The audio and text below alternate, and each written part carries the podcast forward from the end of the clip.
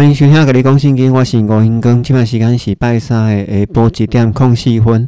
甲你讲圣经最新单集都于台湾时间每次下午六点整准时发布。如果你觉得这一集对你有所帮助的话，请你再帮我分享给一个需要的朋友好吗？节目的奉献连接，还有社群平台，还有播送平台，都在节目的资讯栏一开头的地方。如果有需要的朋友，可以自行去选取。启示录目前已经预备大概百分之八十左右了。如果你还没有买圣经一指通的人呢，我想请你去买一本哈，买一本大概可以用个十年啊，因为我大概这本圣经一指通我就是用了十年左右。至于在哪个通路可以买得到呢？其实你 Google 查一下就可以知道了哈。所以我们大概计算一下，大概约还有四周，大概有四周的时间，我们就会用到了。请各位找时间安排一下。那如果家里面有人有用不到的圣经哦，有认识我的朋友啊，要新约加旧约哈，不限版本，字大一点，可以给我一本。那为什么我要征求圣经呢？因为在整理启示录的时候。最近又手痒哈，想要来拆圣经。我在前几年拆了一本新约，那一本新约是真的是上帝送来的啊？为什么呢？其实有一个冲动，就是很想要拆一本圣经来看一看，把保罗书信重新按时间来排序。而那个时候，我也真的是这样子做了。而做了之后，我也真的是把保罗书信从头到尾看过一遍，感觉其实会变得很不一样。那我这一次为什么又要来征求圣经呢？是因为这一次整理的启示录，所以我想要把列王记跟先知书要把它来拆解一次哦，希望能有一些不同的看见。因为就是害怕，好，如果我什么东西没有看见的话，就让它跳过去了。如果是这样的话，讲启示录我觉得就可惜了。希望就是能够好好的把启示录录完。所以如果你家里面有用不到的圣经，那我也可以建议你哈，你可以去把圣经给拆开。然后按照圣经一指通的排序方式排排看，再把圣经重看一遍哦。我相信那个感觉其实是会很不一样的。也因为约翰一书第四章特别啦，于是，在节目一刚开头，我想要先来聊一个东西，就是圣灵与邪灵通常圣灵的做法跟圣灵的期望，就好像爸爸在管小孩一样哈。我们来看一个案例。我有认识一个超过十年的朋友，他也是一位基督徒，我们就叫他小明好了。小明呢，呃，最近在某一个时间点呢，经历了如同三角浪的完美风暴。怎么说？他在二十四小时内哦，他的太太把他的行李打包，准备要赶他出门，好，已经丢在门口了。同时呢，也是在这个二十四小时之内，老板打电话叫他工作做到昨天就可以了，可以离职了。然后呢，也在这个二十四小时之内。父亲又因为癌症第四期，然后过世。小明觉得自己好像是一个约伯一样哦，所有的灾难都在同一天全部都到了。对一个年过四十岁的男性哦，在家庭、工作哦全部都拔除以后，要全部重新开始，其实是一件非常可怕的事情，真的。而小明的朋友哈小华，他知道这个小明的事情之后呢，就开始回想。一年前哦，抽到了一张耶利米书三十三章的经文卡。上帝预告以色列和犹大家所有的东西都要被拿走，但是呢，最后以色列跟犹大家还是要重新站起来。当然呢，在一年之前，小明他不会明白这个经文卡的意思，也不会明白经文卡里面的经文跟生活中有什么关联。然而，在接下来的一年里啊，小明的工作、家庭生活就开始产生了刚刚所说的剧烈变化。我们可以想想看，如果今天你在同一天遇到工作、家庭跟家人过世的这种风暴啊，应该没有人不会骂上帝吧？对不对？如果是我的话，我就骂了。而我们要想一下，身为朋友的我们，应该要如何安慰遇到这样事情的人呢？还是遇到这样事情的人，好，或者是我自己遇到这样的事情，觉得任何的安慰都是多余的呢？好，我们可以想想这个事情哦。而就我认识的圣灵啊，他通常是有能力的、温柔的，好，而且很有力量的、默默无声的、渐渐加强的。而圣灵的特性呢，就是他不一定会顺着我们的意思走，而这个过程当中是痛苦的。是我们没有办法反抗的，而且呢，是要常常需要回想曾经发生的事情哦，也许是一年，也许是三年，也许是五年，也许是十年，我们才会发现说，原来我们一直都走在这个管教以及恩典里面。好，我觉得圣灵给我的感觉是像这样子。接着我们来讲一下恶灵啊，或者是邪灵的威力以及他们的一些习惯。我有一个很好的朋友，应该认识超过三十年了哈，长期就跟我在研究圣经，我也叫他小明好了。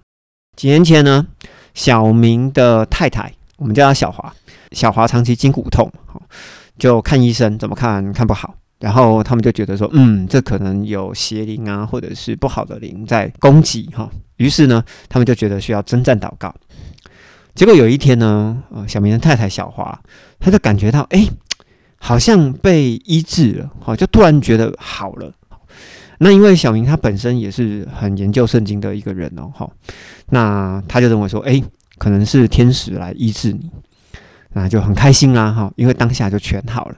于是两个人就同心合意嘛，就感谢这个灵。好，然而呢，虽然当下医治好了，但是过了一段时间以后，小华哎又开始痛。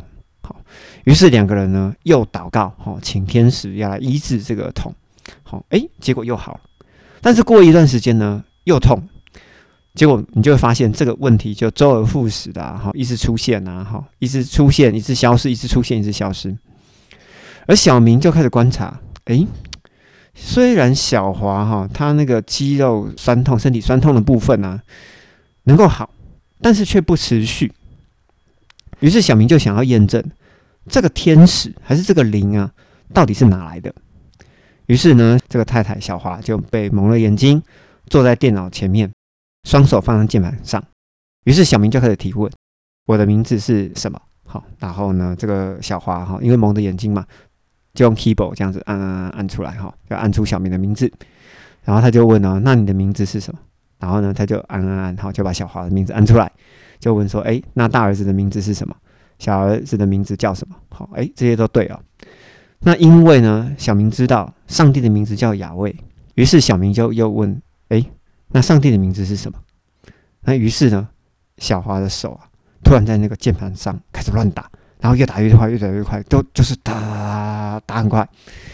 然后这个天使就突然离开了，好，就再也没有出现。所以我想要说。恶灵或者是邪灵，同样的也有超自然能力。那恶灵呢？通常它都不是阴谋哦，都是阳谋。